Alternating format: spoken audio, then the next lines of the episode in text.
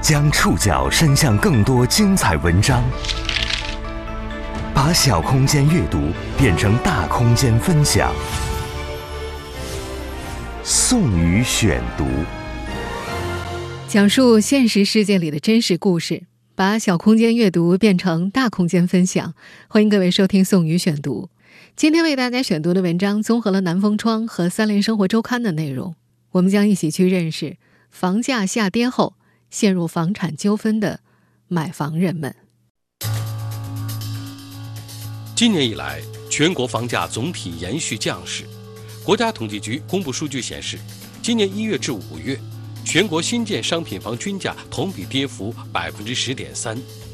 房价下跌，注定几家欢喜几家愁。一些人伺机而动，寻找上车的最佳时机。而对于那些高位入手的购房者来说，山顶的风有点凉，也因为房价下跌和开发商爆发纠纷的普通人越来越多，他们有的选择自己与开发商交涉维权，也有的向专门的平台机构求助，甚至还由此诞生了一个叫“退房师”的新职业。宋宇选读，今天和您一起认识房价下跌后陷入房产纠纷的买房人们。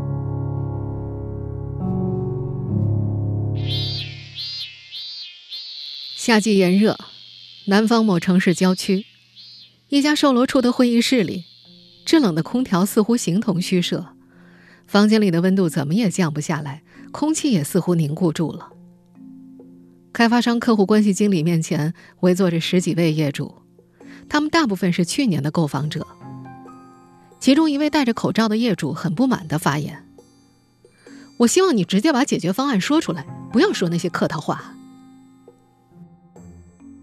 这些业主购房的时候，这一楼盘的单价在两万九到三万之间，而业主们要解决方案那天，已经跌到两万四到两万五了。以该楼盘内最小户型七十五平米来计算，一套房的价格降幅接近四十万，相当于一个车位加一辆车的钱。今年以来，全国房价总体延续降势。从国家统计局公布的数据来看，今年一到五月份。全国新建商品房均价同比跌幅百分之十点三。今年五月，七十个大中城市新建商品住宅和二手住宅销售价格同比下降的城市分别有四十六个和五十七个，比上一个月分别增加七个和一个。房价下跌，注定是几家欢喜几家愁。有人伺机而动，寻找上车的最佳时机。而对于那些高位入手的购房者来说，这山顶的风啊，着实有点凉。某985大学毕业的九零后女孩郭伟伟，就是在最高点上的车。去年下半年，她以总价两百二十万的价格买了一套七十五平米的三居室。对于像郭伟伟一样在大城市打拼的年轻人来说，郊区的房价便宜，是刚需的首选之地。但饶是如此，房子首付还是掏空了他工作几年攒下的所有积蓄。下定决心买房，是因为从去年开始，这个女孩所生活的这座南方城市，新房价格连续上涨数个月。眼见房价越攀越高了，郭维维产生了和很多人一样的心态：再不入手的话，我就买不起房了。那会儿，从楼盘销售嘴中，他和其他购房者同样感受到了火热且紧张的氛围。销售对前来看房的人纷纷表示：“哎呀，你们今天要是不签约啊，明天你看准的这套房就没有了。”绝大多数人都是第一次买房，他们没想到，所谓的楼盘繁荣只是销售话术制造出来的假象。根据住房和城乡建设局网上公示，直到现在。郭伟伟购买的这个楼盘最早出售的一二幢，仍各有三四十套尚未出售。在所有开售的几幢楼当中，最低的网签率只有百分之十五。早期购房的业主们回想起来，去年国庆节是一个转折点。当时业主群里有人放出国庆大促的消息，令刚上车的他们大吃一惊：同户型的房子每平方米下跌了两三千块。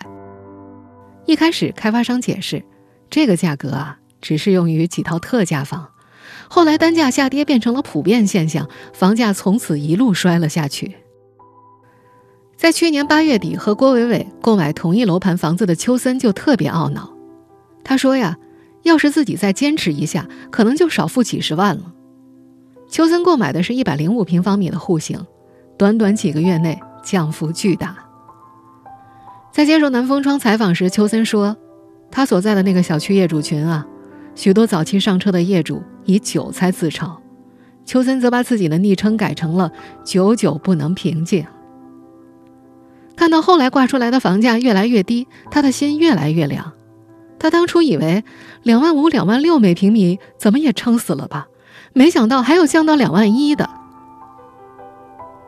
郭伟伟记得，今年有个女生在网上放言，想用一百五十万总价买他们这个楼盘的房子，等跌到这个价就买。一开始，业主群里的人都在嘲笑他，说这些钱肯定买不到的。不过一个星期后，那位姑娘说：“她上车了。”群里的一些购房者只能自认倒霉，说自己买房的时机和眼光不好。除了房价，他们没看准的还有房贷利率。去年买房的时候，不少人的房贷利率接近百分之六，现在则在百分之四点四五左右。郭伟伟说：“算起来，一来一往，每个月的房贷相差了几千块。”如今，这个女孩每月交完房贷和房租之后，工资便所剩无几了。她不由对自己买房的决定感到懊恼。哎，我当时为什么就那么着急呢？很多买在高点的购房人们无法接受房价下跌，他们中的一部分人开始了维权之路。这些购房人的诉求各不相同，有人要求退房，有人要求补差价，有人成功退款，有人无功而返。宋宇选读继续播出：房价下跌后陷入房产纠纷的买房人们。从去年下半年开始，郭伟伟几乎每个周末都会去一趟售楼处反映诉求，但现场没什么人理他，他只能走来走去，捣乱他们卖房。他和几十位业主定制了一身衣服，统一的服装让他们看起来气势逼人。诉求却得不到任何反馈，现场销售反而对他们说：“哎，何必呢？你看啊，趁现在便宜，再买一套吧。”反映诉求的过程中，郭维伟也认识了一批邻居，他们大部分都是年轻人，像他一样单独买房的并不占多数，更多的是计划结婚的准夫妇，其中还有一位中年阿姨。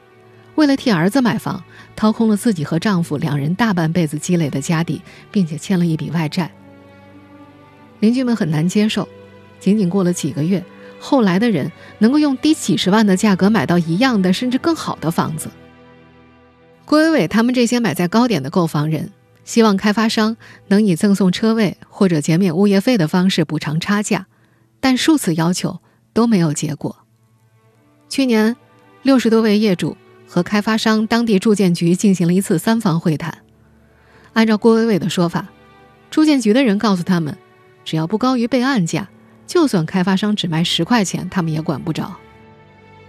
到了今年七月的这次谈判，开发商客户关系经理表示，会将业主的诉求向领导报告。他手写了一张诉求文书，业主们在上面签了字，但郭伟伟并没有对此抱很高的期待。因为他听到客户关系经理在谈判过程中说：“哎，市场大环境不好，这个房价调价可以说全国都在调啊。”有网友认为，既然有人享受了房价上涨后财产增值的好处，一些人必然要承担房价下跌之后的损失。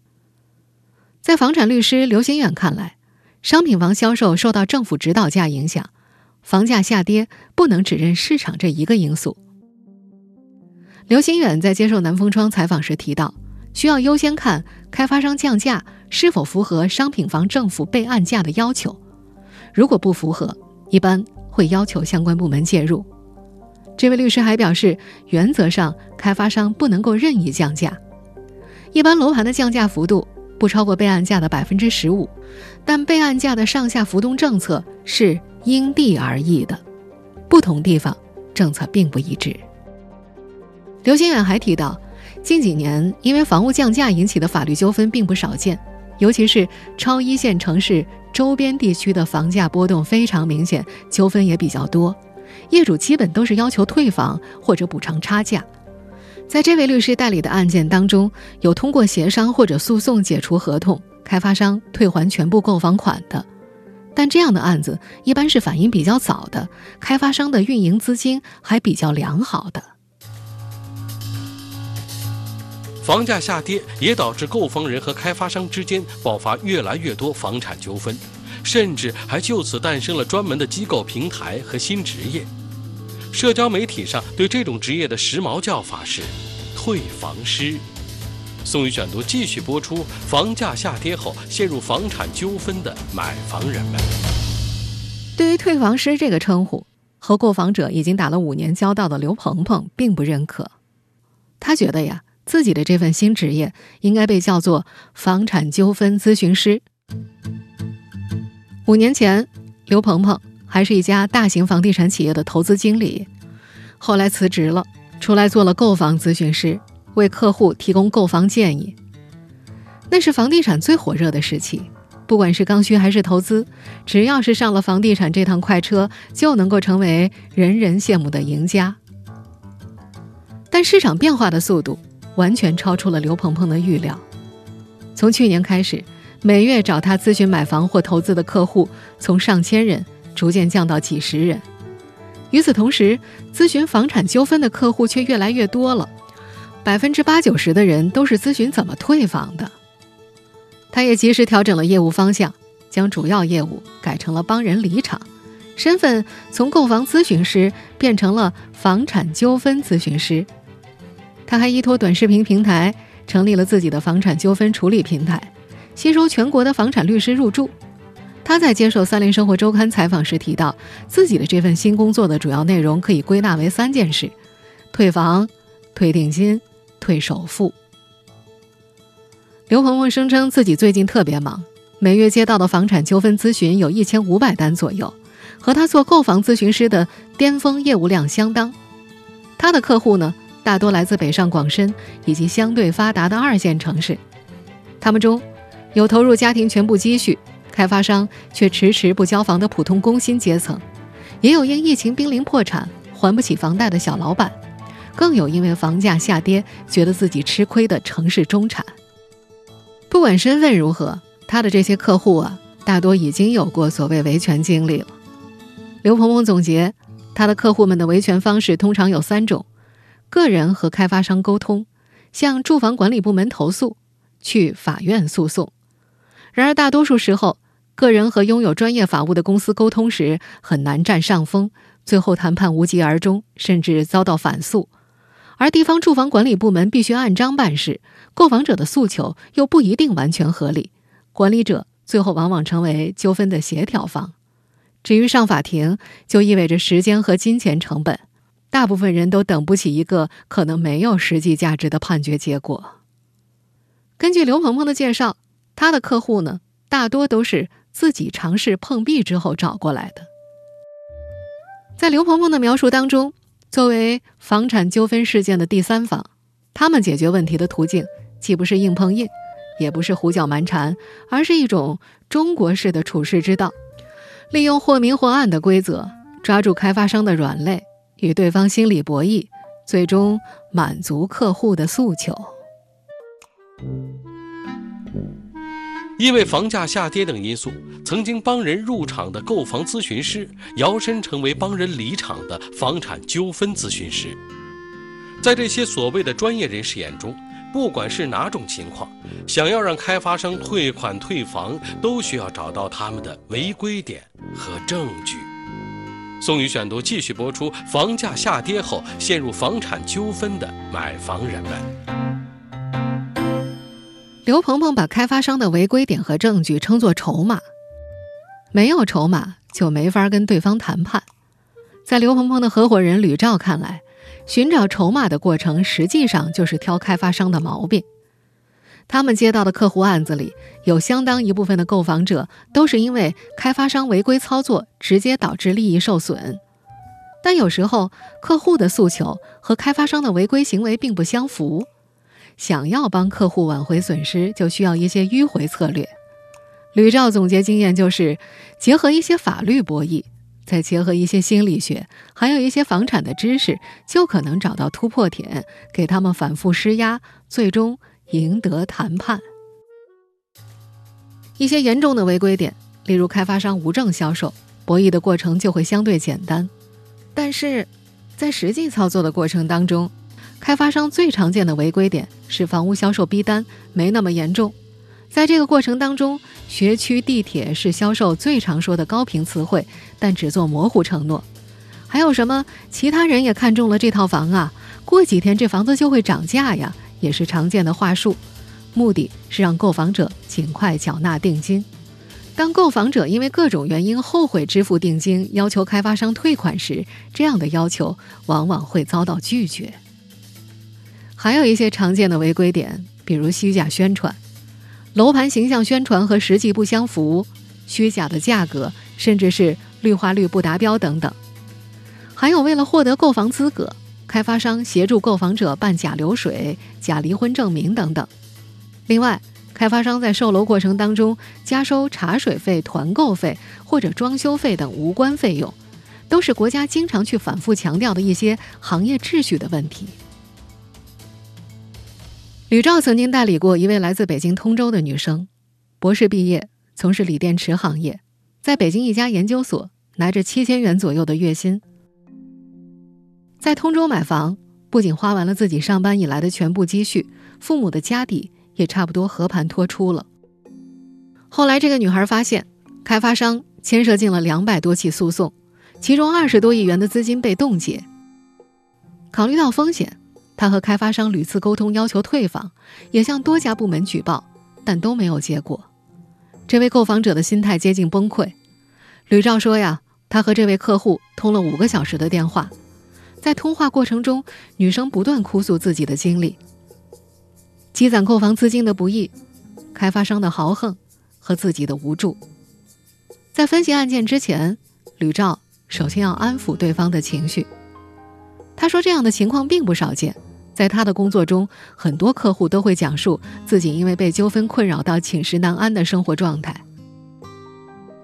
经过分析，吕绕找到了这起纠纷中的筹码：交易过程中，开发商曾为购房者垫资首付，这是住房管理部门明令禁止的违规行为。制定好谈判策略后，吕照指导这位女士到开发商处取证，去现场拍照、录音、录像。通常，这些以帮助客户退房为职业的从业者是不会介入到这一容易产生风险的环节的，而是等到客户自己搜集到足够的证据之后，才出面和开发商谈判。刘鹏鹏则表示，在他们接到的订单里，总能找出开发商这样或那样的问题，苍蝇不叮无缝的蛋，毕竟。在一份份购房合同充实着各地 GDP 的那几年，为促成交易出现的种种违规操作，多少显得有点微不足道。很多时候，这些违规行为是经过买卖双方默许的，甚至会被认为是开发商提供的某种便利服务。就像北京通州的那位购房者，正因为当初开发商提供首付垫资，他才能够凑够首付，完成在北京买房的梦想。如今，房地产市场风云突变，买卖双方曾经一致的利益转化成了冲突，这种默契被打破了，曾经的违规点被翻了出来，成为维权的理由。吕照表示，在他们接到的案子里，也有不少因为开发商降价销售房屋而感到自己吃亏的客户。他记得有个客户，自己买的房子还没入住呢，价格就从一万块每平方米降到了六千八每平米。这个客户本身就是个刑辩律师，问了一圈同行，都觉得维权没戏，没人愿意代理他的案子。后来他找到了吕照他们，签订了合同。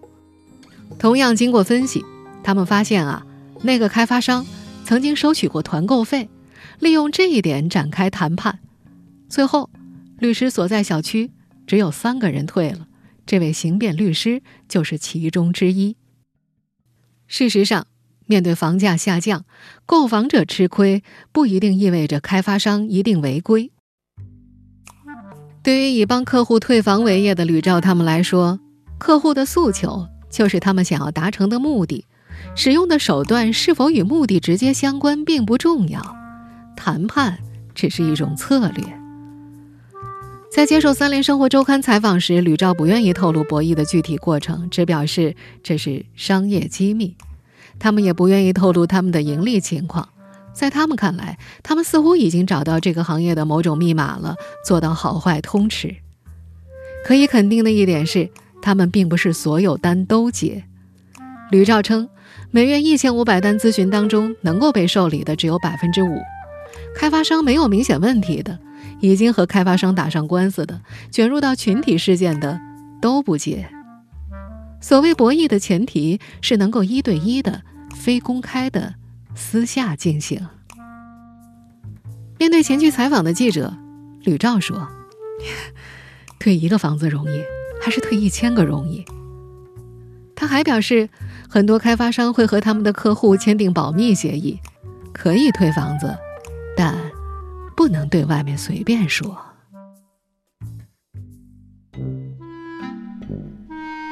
房价下降催生了新业态，也催生了怪现象。最近一段时间，花样百出的房产降价促销活动，在部分一线城市郊区与三四线城市频频上演。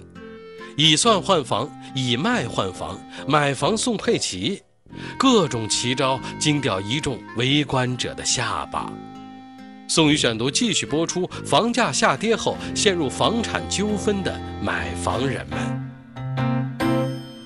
房价只涨不跌的想法早已被打破了。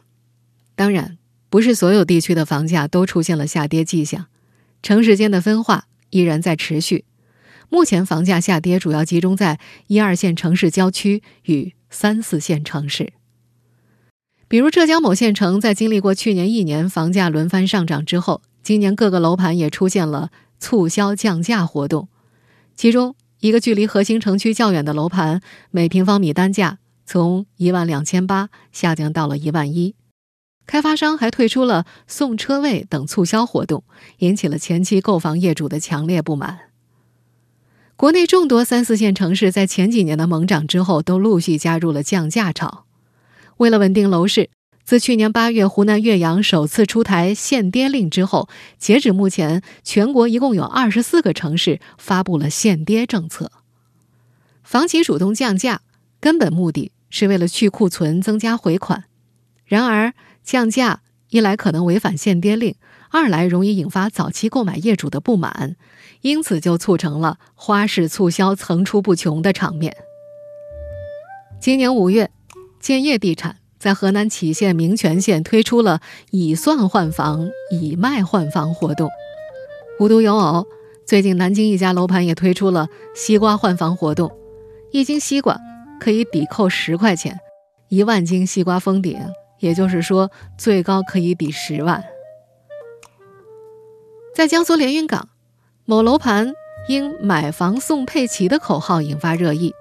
根据这家楼盘发布的海报显示，在六月十八号到六月十九号期间，买房可以享受六重好礼，其中就有购房送两百斤土猪一头，土著后面更是用括号小字标注上了包杀，也为这家楼盘获得了更多的曝光度。这些颇为吸睛的换房或者送礼活动的规则是大同小异的，本质上依然是降价促销手段。令人大跌眼镜的促销活动，九零后女孩郭伟伟也曾经见到过。过去一年，她购买的那个楼盘陆续推出了免费打印、相亲、剧本杀、一元买整箱牛奶等活动。有业主吐槽，这比某些商场搞的活动还要 low。花式促销背后是楼市逻辑变化的事实。今年六月，万科董事会主席郁亮在股东大会上表示，现在是他从业以来压力最大的一段时间。郁亮认为，房地产市场所处的环境已经与过去截然不同，人口形势、收入状况、房地产市场运行的指导原则都已经发生了变化，行业进入了新的发展阶段，不会再回到过去的发展逻辑，也不会再回到过去高峰时的规模与增长速度。根据统计，今年上半年各地出台楼市宽松政策超四百六十次，覆盖城市超过两百个，创下了历史新纪录。在三四线城市之外，传统的热门城市。比如杭州，也在今年上半年对落户未满五年的家庭取消了需连续缴纳城镇社保满二十四个月才能购买二手房的规定，向市场释放出了一大批房票。不过，买房的人并没有因为降价或利好政策而增多。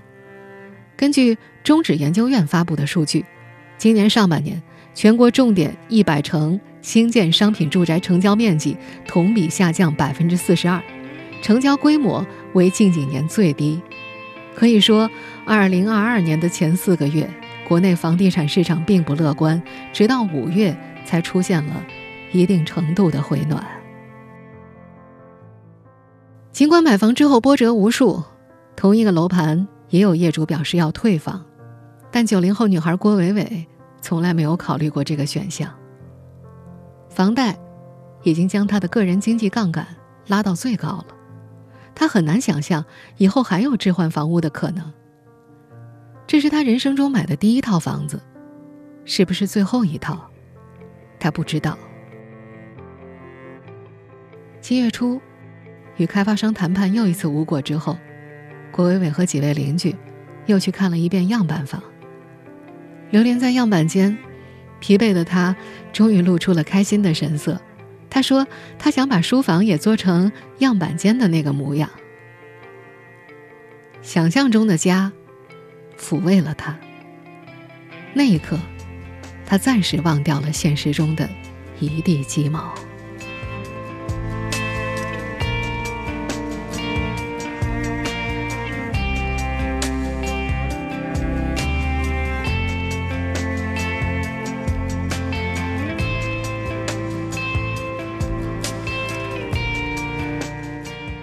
以上您收听的是宋宇选读，房价下跌后陷入房产纠纷的买房人们。